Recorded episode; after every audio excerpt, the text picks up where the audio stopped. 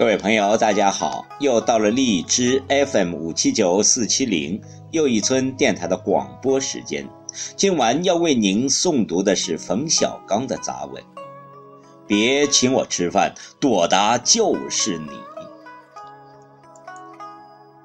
冯小刚的杂文和他拍的电影一样幽默诙谐。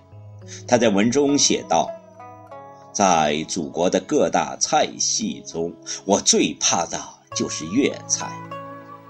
出了名以后，经常被奉落上宾，饭局不断，而且多是粤菜的局。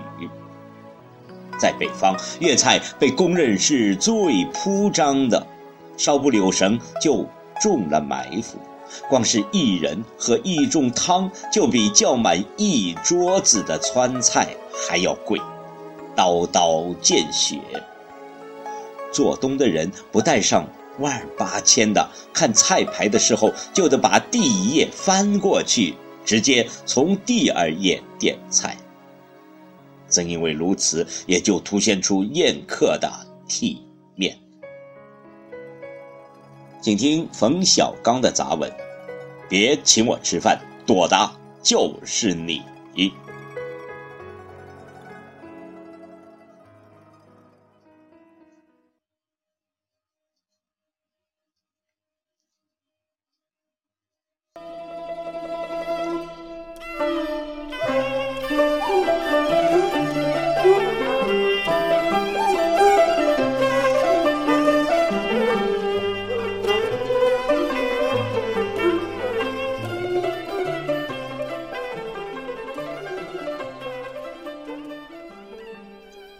北京是粤菜最负盛名的酒楼，叫顺风。十年前兴起，贵客一直如云，有头有脸的天一擦黑，全在那儿聚齐。据说头一波夜霞夹着包，一手拿大哥大，一手拿车钥匙的座上客，现在已经大部分进了大牢。每天以白菜汤、咸菜窝头度日了，但顺丰的粤菜却依然是新贵们宴客的首选。潮起潮落，高朋满座。吃粤菜的特点是，开饭前先请来宾客，围着鱼缸笼子一通端详。分别指出自己心仪的活物，接着就有一批生猛海鲜英雄就义，处决的方式也是十分的残忍。龙虾通常是被活的凌迟，肉都吃完了，头上的须子还疼得直打哆嗦。蛇一般会当众。剪掉脑袋，挤出血和胆，献给主宾。虾的虾肠有几种，赶上喜欢白灼的，算他们上辈子积了德；但大多数会被扔到烧红了的石头上煎熬，还美其名曰桑拿虾。更有惨无人道的是，活着用酒麻烦，生吞活咽。期间常常能听到嘶嘶的叫声，那是活下发出的声音。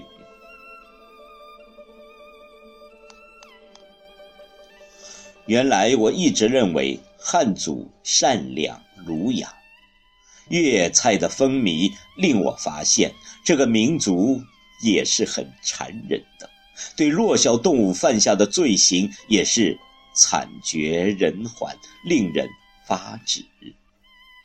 菩萨若是为此惩罚汉族，我申请对我网开一面。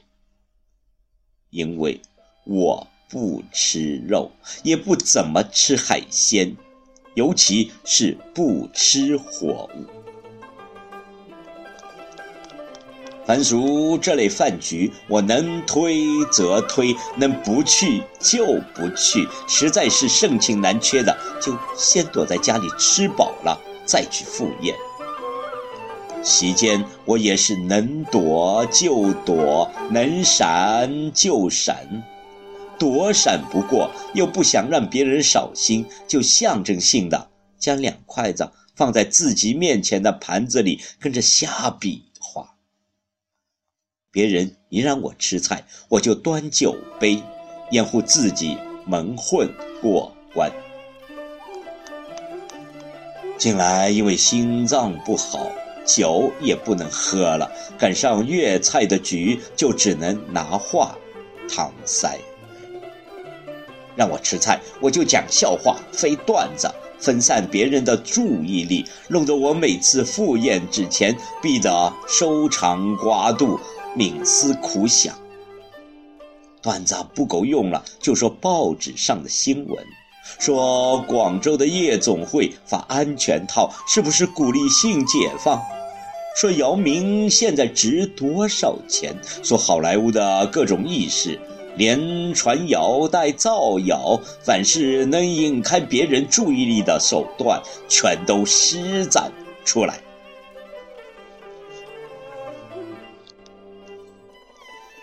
这种时候最怕有心人，一言。识破我的伎俩，出于好心，一再追问：鲍鱼不吃，吃鱼刺吗？鱼刺不吃，吃蟹吗？蟹不吃。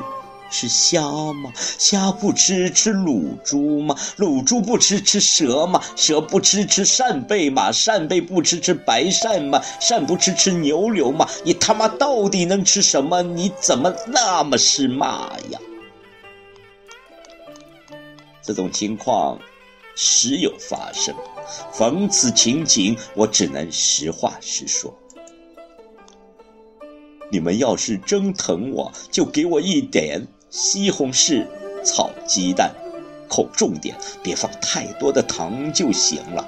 要是你们心里还过意不去，觉得亏了我的嘴，就干脆把那些奇珍一钻折成现钱，直接给我也行。我太太徐帆如果在做，她会挑几个蒜瓣。葱段，舀两勺酱油汤，放在米饭里拌吧拌吧，递给我。